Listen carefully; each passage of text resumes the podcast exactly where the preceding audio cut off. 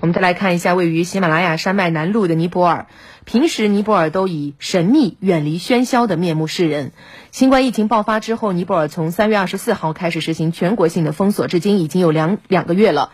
但是目前来看，尼泊尔的疫情并没有好转的迹象，而经济更遭受重挫。尼泊尔是国际上最不发达的国家之一，但是。